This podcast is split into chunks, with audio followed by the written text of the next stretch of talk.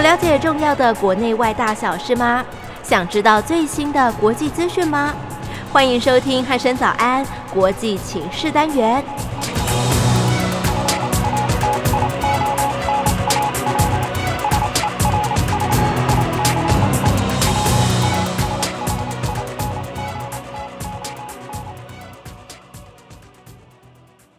各位听众朋友，您好，欢迎收听今天的国际情势单元，我是易明。今天邀请到苏子云老师来到节目当中，老师你好，一鸣好，各位听众大家好。是老师。最近哦，这个呃，国际上面关于这个台海安全的这个声音哦，可以说是越来越多、哦。是那像是这个日本的防卫大臣岸信夫，他其实就有在这个呃访问中谈到说，诶，其实台湾的安全是直接关系到对日本的安全。对，那甚至这个前几天这个日本的副防卫大臣他也有提到类似的嗯这个讯息哦。对，对那可以说是台海的安全哦，可以说现在呃各个国家都非常的关注这件事情哦。对，那是不是在节目的一开始，先请老师跟我们听众朋友稍微说明一下，诶，这些人到底在讲到台海安全的部分的时候，到底提到了哪一些部分是我们值得关注的呢？对，一鸣其还有各位听众哦，就是说，我想这个呃非常的重要。当然，平常我们都是关心国内疫情，还好是现在就是确诊率逐渐下降嗯，哦，，我们一定会度过这个小的危机的。没错哦，那同样的在，哦国际的格局里面的话，也一样哦，就是说，呃，现在国际之间的这个安全的情势，是哦，还有就是这些就是外交的潮流，目前有一个就是比较明显的跟动了。嗯，哦比如刚才一鸣讲的，哇，这日本的防卫副大臣中山泰秀先生，嗯，哦，就是这个他在就是参加美国智库哈森研究所的这个研讨会的时候，嗯，哦，他就说，哎，这个呃，中共跟俄国这个合作威胁越来越大，哦，所以呃，这个自由世界的这些民主国家应该要相互保护，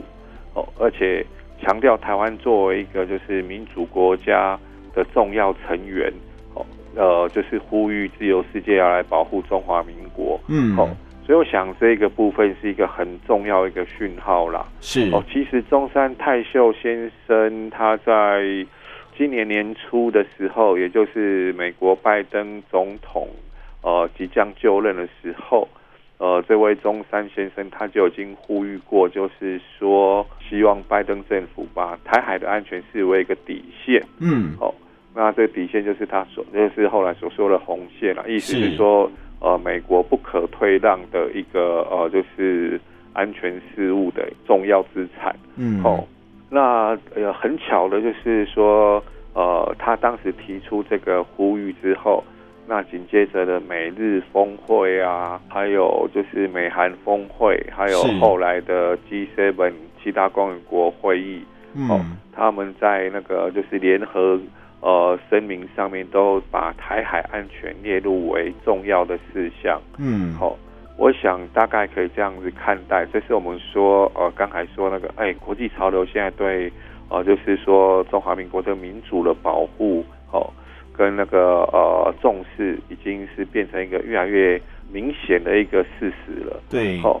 那再来就是回到我们刚才讲中山泰秀先生，他在这一次哈勒森研究所的呃他的一些说法里面也非常的有趣哦。嗯，哦，就是我们可以看成是另外一个可能的转变，也就是他这位副大臣哦是，他打破日本政界的传统。哦他竟然在这个国际的一个会议场合里面，他说啊，在一九七零年以来，就是包括日本自己，嗯还有美国跟许多其他的民主国家，哦，都承认中共，而不是承认就是中华民国作为所谓一中政策的这一个说法，嗯哦，是是否经得起时间考验？哦，这个部分就非常有意思了，因为我们都知道日本的政坛以往都是比较说是保守的啦。嗯哦，那呃一个副大臣，呃还不是大臣哦，嗯哦，相当于副部长层级，他竟然就是这样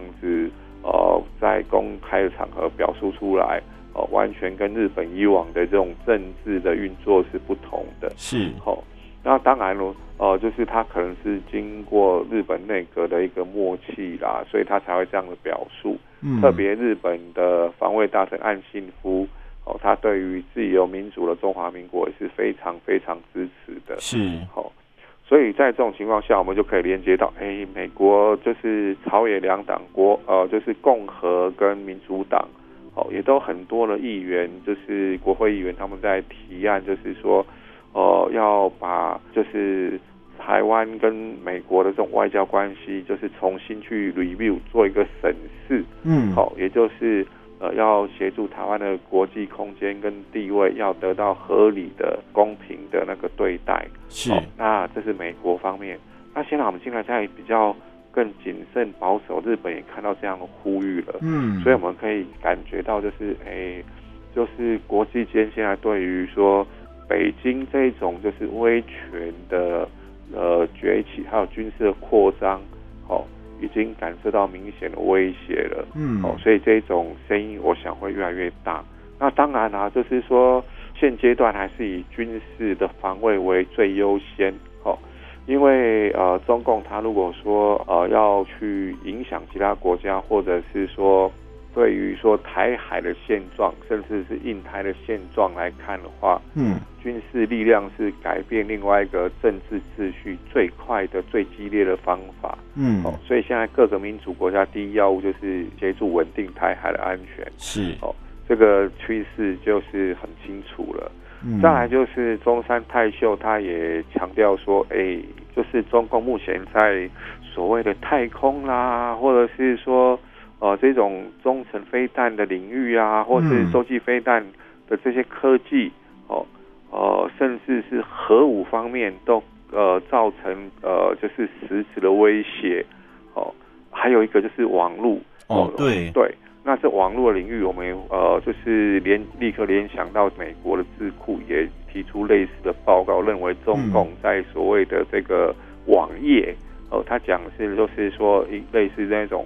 呃网络的宣传上面，中共目前已经变成是世界上头号的那个就是威胁来源了。嗯。哦，这这些都个台湾应该是可以说感同身受了，哦，是，但是其实，哎、我们可以这样子先跳通出来讲一下了哈。嗯呃，台湾中华民国就是从呃这将近七十年来，哦，就是无日不针对中共这一种就是统战哦，嗯进行那个防护，也就是心理作战的一块。是，哦，当然我们俗称就是政战了哈。嗯 Political warfare，哎，这个很重要。现在这个美军也开始在强调，还有澳洲也在强调这个政治作战哦。嗯哦，这个之后有时间我们再来那个一起讨论。是好、它看起来好像是一个，哎呦，你想好像是好古早，上面好多正战，哦嗯，哎、对就是拍谁？现在， 哦，就是地表最强的美军也开始在强调这一点了。嗯哦，这个倒是呃，可以说我们的观念是领先于这些国家的啦。好是，回来讲刚才讲这个，就是中山泰秀日本防卫副大臣他的这些观察，哦，嗯所以他是呼吁，就是说啊，全世界的民主国家，就是现在应该要团结在一起，嗯好、就是来应对这种中共的呃，就是日趋明显的呃威胁。是嘿，嗯，对，其实这种就是一起呼吁的这种部分哦，其实不只是这个日本的部分哦，其实对像是拜登他在之前的这个 G7 七大工业国集团的时候，其实提到这个部分嗯的这个。问题哦，他也把它点了出来哦。那当然，其实根据一些后续的相关报道、哦，其实诶，其他的这些呃七大工业国呢，他们并没有那么的有兴趣哦，因为可能跟这个地缘政治有一点关系哦。那这有部分是不是再请老师跟我们稍微对说一下呢？其实刚一鸣讲那个是就是六月十三号哈、嗯就是应该是七大工业国峰会，他们就发表了一个联合公报，是，那就首次把台湾海峡的和平跟稳定的重要性放在这个联合公报之内。嗯这是有史以来第一次哦。哦嗯，而且其实就像刚才一鸣讲，七大工业国里面，哎，就是美国、日本啊，还有澳洲是是那个比较目前看起来浮上台面，就是力力主就是压制中共军事力量的。哦，对对对，那他再们也来是反反对中国的，对，然后再来就是加拿大喽。呃，嗯哎，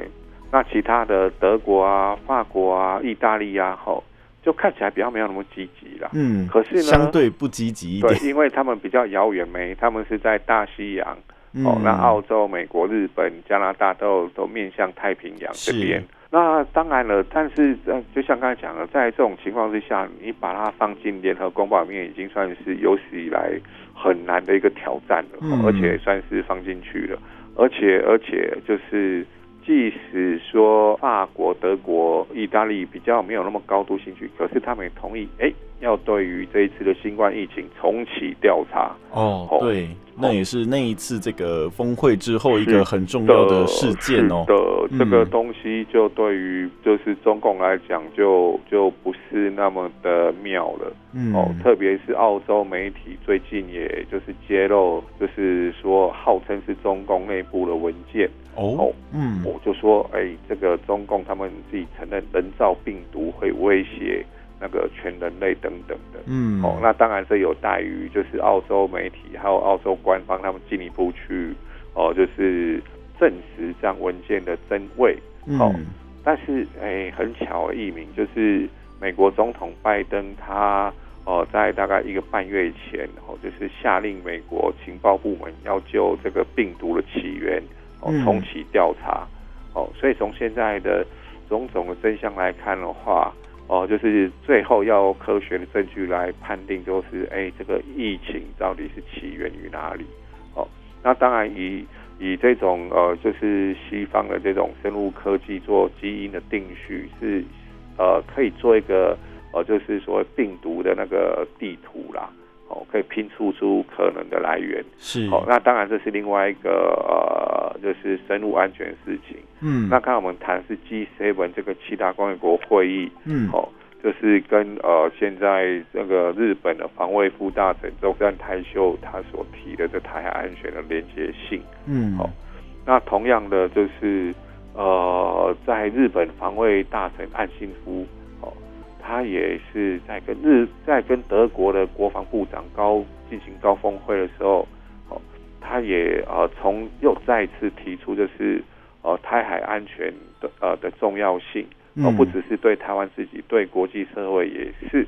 哦，那同样的，他在出席那个呃，就是东协国家国防部长会议的时候，六月十五号，哦，他又当着中共国防部长魏凤和先生的面，嗯又说了，就是台海安全，哦。呃，跟和平对日本是非常重要的，哦嗯，，这都讲得这么清楚了，对啊，哦，很那直接的挑明点出这个台海安全的部分哦。呃，这个待会我们会再去解释哦吼、嗯，呃，就是其实呃，除了说民主的这种价值认同之外，就是中华民国当然是民主国家了，哈、嗯，呃，那跟这些呃，就是西方的呃民主国家有一种就是所谓的呃这种生活方式的一样。我们今天看讲说自由民主好像是很空洞，哦，对，其实它就是阳光、空气、水，一旦失去了，才知道说，呃，没有办法，就是说可以维持就是既有的一个生活嗯，模式。好、所以我们常讲就是民主跟自由，它是经济发展的基石。哦，因为哦，任何经济发展哦，它都需要一个透明的一个呃市场跟那个、呃监督的机制。哦，为什么呢？这样才能避免说呃有少数人去获利没？哦，对至少维持这个公平性啊。没错，嗯哦，还有就是避免那个，就是说，哎、有些就是呃看不见的市场的手在操操弄市场，嗯，哦，这是我们讲的比较直白一点。那当然就是在人权上面讲，就是生命安全是最基本的嘛，哦，对，哎那再来就是所谓的，包括这一次疫情，就是卫生人权喽，是，哦，那再来就是经济的人权，就是从那个生存到繁荣，大概是这样子一个范围。嗯，哦那当然，除了这个民主跟那个呃自由的价值认同之外，另外一个就是地缘战略的。哦，我们刚才讲嗯为什么日本特别特别的，就是着重说，哎，台湾的安全对日本来讲是高度呃相关，而且越来越明白讲说，就是直接来讲就是很重要。嗯，哦呃，就是日本其实从一九六零年代，就是他们的海上自卫队，呃，就是呃，当时在逐步那个发展的过程里面，他们日本到目前为止提的一个呃，就是他们的呃国防的政策跟相关的战略，就是海上生命线，哦，就是所谓一千海里的海上生命线。嗯，好、也就是日本的能源大概有百分之九十五都是从哦南海再经由台湾台湾周边的水域嗯，哦，再送回日本。哦，那日本对于欧洲的贸易出口，当然就是走这条线喽。是，对，所以其实日本它只是就是慢慢的就是感受到，哎呀，那个就是北京这些朋友可能就是越来越穷兵黩武，嗯，哦，所以他就更更加跟美国采取合作。哦，那在这种情况下，哎，就是台湾的地缘位置真的太重要了。嗯，哦，所以如果台湾的安全受到影响，那当然日本的海上生命线就会受到影响。嗯，事实上，不止日本，韩国也是啊。哦，所以才会在美韩峰会的时候，也才变成史上第一次又把台海的安全问题放进美韩的联合公报里面去。嗯，又被提出来了，是的，嗯，大家都还记得，就是在大概几个月前，就是苏黎世运河有一个那个大排长龙的事件嘛。哦，是这个长次号， 对对对对，哦，就是哎，当时就是阻塞了两个多礼拜，哦，就是、嗯哎呀，苏黎世运河都说是很重要的，哎呦，就是它的航运可能占了全世界的百分之呃十二到十五左右， 嗯，哦，那那个呃，它的呃，就是每年经过苏黎世运河的这种贸易的产值，就是船上载的货物啦，对哦，，大概相当于二点三兆美金左右。嗯，哦，等于是全球呃贸易的大概是呃百分之呃十四到十五之间哦，，就是好像很很很那个影响很大哦。嗯，可是就是在南海，那影响就更大了。对，南海它呃的航运占了全世界将近百分之三十，嗯，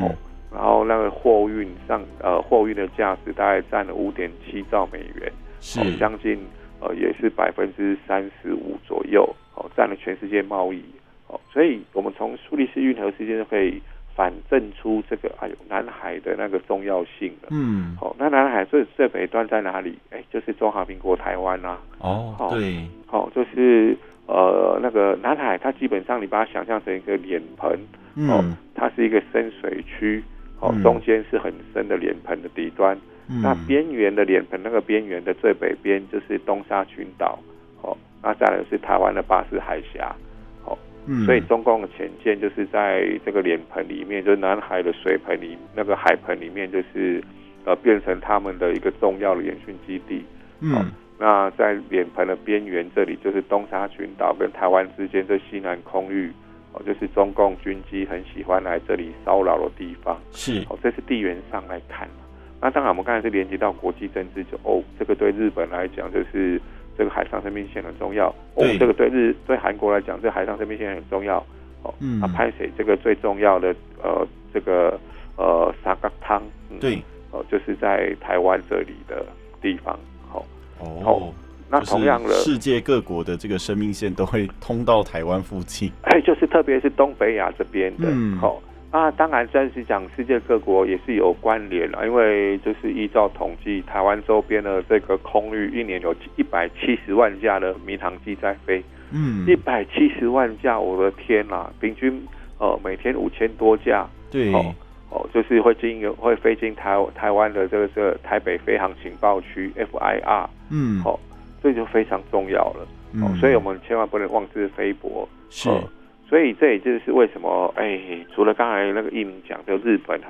呃现在就是公开到处去那个呃鼓励各国就是支持台湾的那个自我防卫之外，嗯，哦，美国这个参谋首长联席会现役的主席叫做米利的这位四星上将，嗯，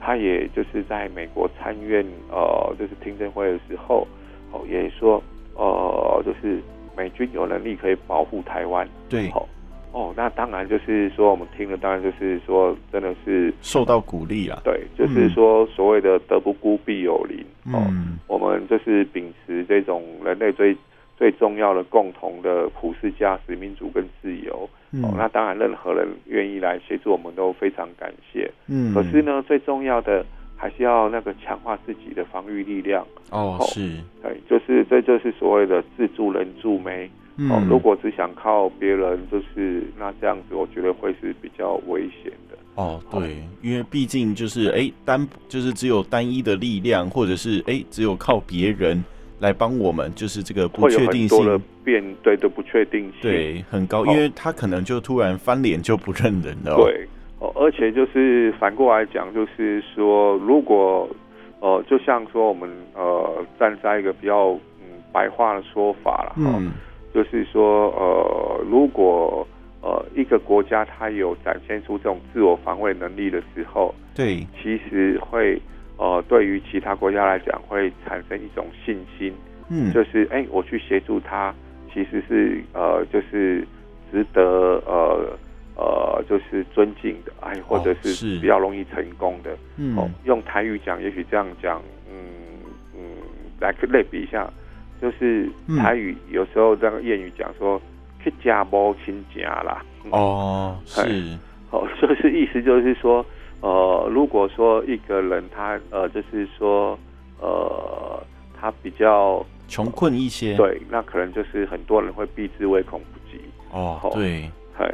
对，虽然讲起来蛮现实的、哦， 但是实际上的状况真的就是这样对，子这哦。是务实，这是务实的一个状况。嗯哎，对，哦，所以说就是在国际关系理论里面也有类似一个说法，哦，就是就是国际体系是属于一种自助的系统。嗯，哦，safe help 哦，意思就是呃要有自助哦。那其他的国际呃成员可能会提供一些协助，但是这种是不稳定的啊。哦哦，对，哦，他们可能会受到国际情势影响或国内情势的影响。嗯，哦，所以一定要有自己的力量，才可以真正发挥呃就是这种正面的效果。嗯那再来就是，如果说我们可以合理的增加自我防卫的能力的话，哦，那也可以开创出更多的呃，就是外交的空间，嗯，哦，也就是这种互信。哎，哦，是对，啊，哎，所以才会说，哎，就是其实我们应该可以去考虑，就像说是以色列啊、新加坡哈、嗯吼他们就是呃，就是对于国防的呃，就是支出是比较那个正面的。哦好，对，好，而且新加以色列例子是把这种就是跟国防的经济结合啦，是，哦，特别比如说像是一些资讯的软硬体等等的，嗯，哦，就是治安的部分。嗯，那再来，新加坡他们的哲学是，就是把国防预算作为政府支出的最优先项目。嗯，呃，因为呃，新加坡呃，其实新加坡也是广义的华人国家啊，哦，对，哦，而且它也是就是儒家文化的那个影响圈之一。嗯好，但新加坡政府他们的呃认知就是说，呃，有足够的国防才可以遏阻侵略，嗯，哦，而且就是可以确保新加坡的那个外交的话语权。哦，好是，这就是很务实的说法了。好、嗯，所以在面对就是说这种嗯呃，就是台海的安全问题已经变成国际的一个瞩目的焦点的时候，嗯，哦，其实我们强化国防就会有三个好处。哦，一嗯，个是当然就是满足自卫的需求，嗯哦，，那第二个可以呃，就是有系统、有计划的用来带动呃，就是经济的呃发展，哦，就是透过产业升级，是，哦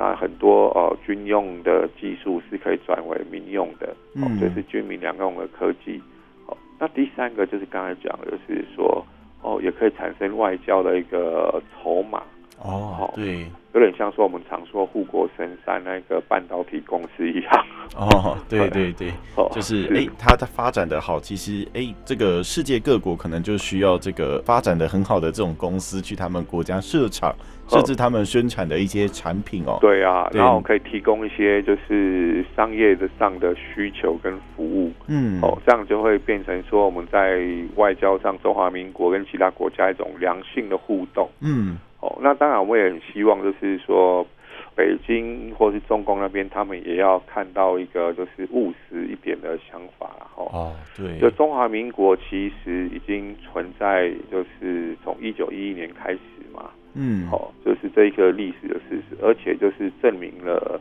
呃，就是像美国前副总统那个嗯所说的，呃，台台湾呃的存在就证明了华人是有可以成功的这种民主的呃模范。嗯，好、这位就是美国前任的副总统彭斯先生，是，好他特别就讲了这个就是所谓台湾是华人国家的呃华人世界的民主的一个灯塔，嗯自由的灯塔。好、这都不是说一种文青式的语言哦。嗯，好所以就是呃，其实呃，中共那边应该也要去认真思考，就是呃，民主的制度才是让一个国家可以真正可长可久的一个制度。嗯，对，其实就像老师说的哦，就是哎、诶这样子国际上目前啦、就是一直在大声疾呼，希望就是哎、诶各国重视台海安全哦。那虽然当然这当中不乏就是哎、诶这些国家可能有自己的利益必须去考量到哦，所以才会讲出这样的言论。但是哎、诶不管怎么样，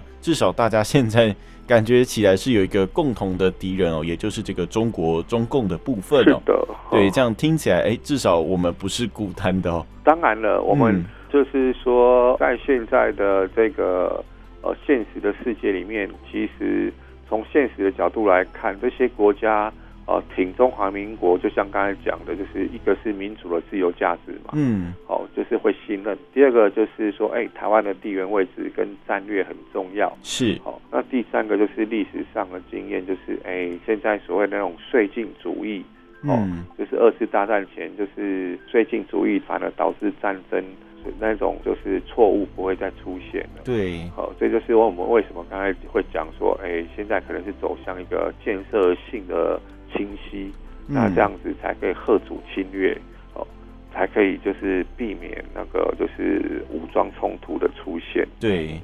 其实最终哦，就是我们大家其实都是要避免说，诶，这个战争的爆发哦，所以其实对大家都是在极力避免，不管你是透过外交手段，甚至是诶提高这个军备，让大家不敢随便的就侵犯你这件事情哦，这些都是呃，就是达成这个目的的方式之一啦。对，对，那其实想再请问一下老师哦，就是诶，这些即使国际上这么多就是大声疾呼，希望大家能够重视台海安全，可是虽然实际上目前看起来，呃，讲坦白的，就是好像也没有到很多国家那么的重视哦。虽然有几个大国的确是在大声疾呼啦，呃对，但是实际上我们能够得到的帮助又会有多少？这部分是不是可以请老师稍微分析一下呢？哦，其实我们可以得到帮助，就是第一个，呃，这种呃，第一呃，最重要是说国际的支持，哦、嗯国际舆论的立场跟支持，这点非常重要。是，哦，因为先有这种认同，那之后实际的帮助可能就包括更多更合宜的军售，哦嗯，，那接着就是可能是国际集集体的力量，嗯，好、国际集体的力量目前当然就在印太区，这里是以那个印度、日本、美国、是哦、跟澳洲这四国变成一个新的一个战略视角。哦，那第二个就是在操作面的部分，就是看起来就是美日的协防是第一把交椅，哦嗯，，美日的这种哦，就是所谓的安保协定哦，里面就有说是日本周边有事，那也是像刚才所谓的日本防卫大臣岸信夫跟副大臣中山泰秀，哦、嗯他们目前在呃可能跟美国协调，就是变成台湾周边有事哦。嗯也就是纳入启动日本美日安保的一个要件。哦好，是，那再来，呃，第三根柱子就是呃美澳的那个协防条约，嗯哦，第四个就是美韩的协防条约，嗯好那这些都会架构起来。那接着日本也会再去修订他们的就是自卫队法，哦里面就是对于哎、自卫队法是很妙的一个法，哦，嗯它里面有啊美国、还有澳洲、英国跟法国军队都涵括在内。哦，也就写了是这么说多的国家的军队吗？对对，它是一个很特别的，就是说，呃因为日本它的宪法规范就是对自卫队的呃出动比较严谨，嗯哦所以它必须把一些可能呃就是面对的事项要先写进自卫队法，所以它在这个自卫队法里面就是刚才罗列的，就是日美、日英、日澳、日法，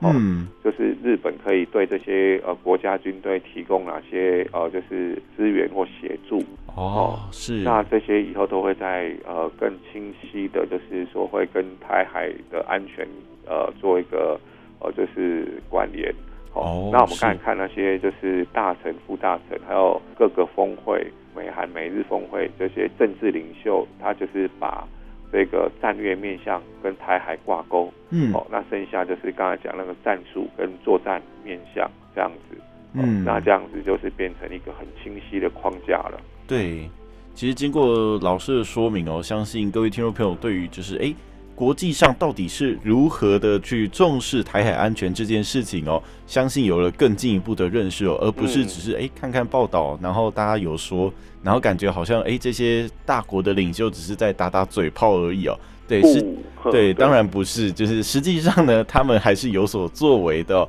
那当然也希望就是，哎、未来就是，哎、台湾可以更进一步跟这些国家取得更进一步的这个，不管是结盟关系也好，或者是哎、更进一步的这个军事同盟关系也好，其实对我们来讲都是一个。很好的一个盟约哦，就是对我们也很需要这些东西哦，也希望大家能够来帮助我们哦。是那当然，其实老师一直在强调，的就是天助自助者哦，就是我们还是要自我的这个防卫决心还是要有哦，人家才会来帮你嘛。不然就是有点像三国时代的这个阿斗哦，就是人家讲的嗯扶不起的阿斗。所以你其实如果变成阿斗的状态的话，大家其实也想帮也帮不了你哦。对对，这也真的需要我们这个全体国人大家有这个共识哦哦，我真们的我们才能好好的保卫我们这块就是真的净土，哎也就是跟这个中国大陆最接近的一块土地哦。对民族的净土，而且这个是有助于整个就是所谓的华人，就是说未来走向民主跟自由，这是他们的哦基本是人权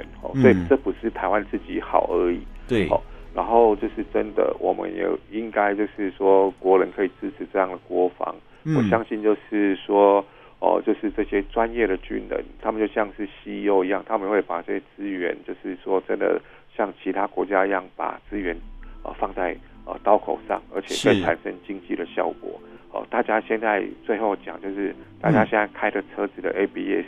哦，对就，是因为在当时一九六零年代，就是因为飞机的战机的需求所嗯哦开发出来，那慢慢就变民用科技。还有我们每天在用的网络，哦，也对是从军事科技过来的。对，其实都是从军事科技那边是的衍生过来的。哎，嗯所以我们要 smart，就是呃呃满足我们的军事上的防卫需求，同时嗯也要带动经济的发展，这些嗯都是呃有很多成功的案例的。嗯，是，其实这个一部分呢、也可以顺便带动国内经济发展哦没。错，对，那刚好也可以救一下这个因为疫情关系而受到冲击的这些产业哦。嗯，嗯，好，那今天在经过老师的说明之后，相信各位听众朋友，诶，到底国际的各国领袖是怎么看待台海安全的这件事情上面哦，应该有了更进一步的认识哦。对，当然不是只是打打嘴炮啊，而是有实际作为的啦。是对，那也期待之后就是其他各个国家能够有更进一步的表示哦。那这样子，我们的决策者在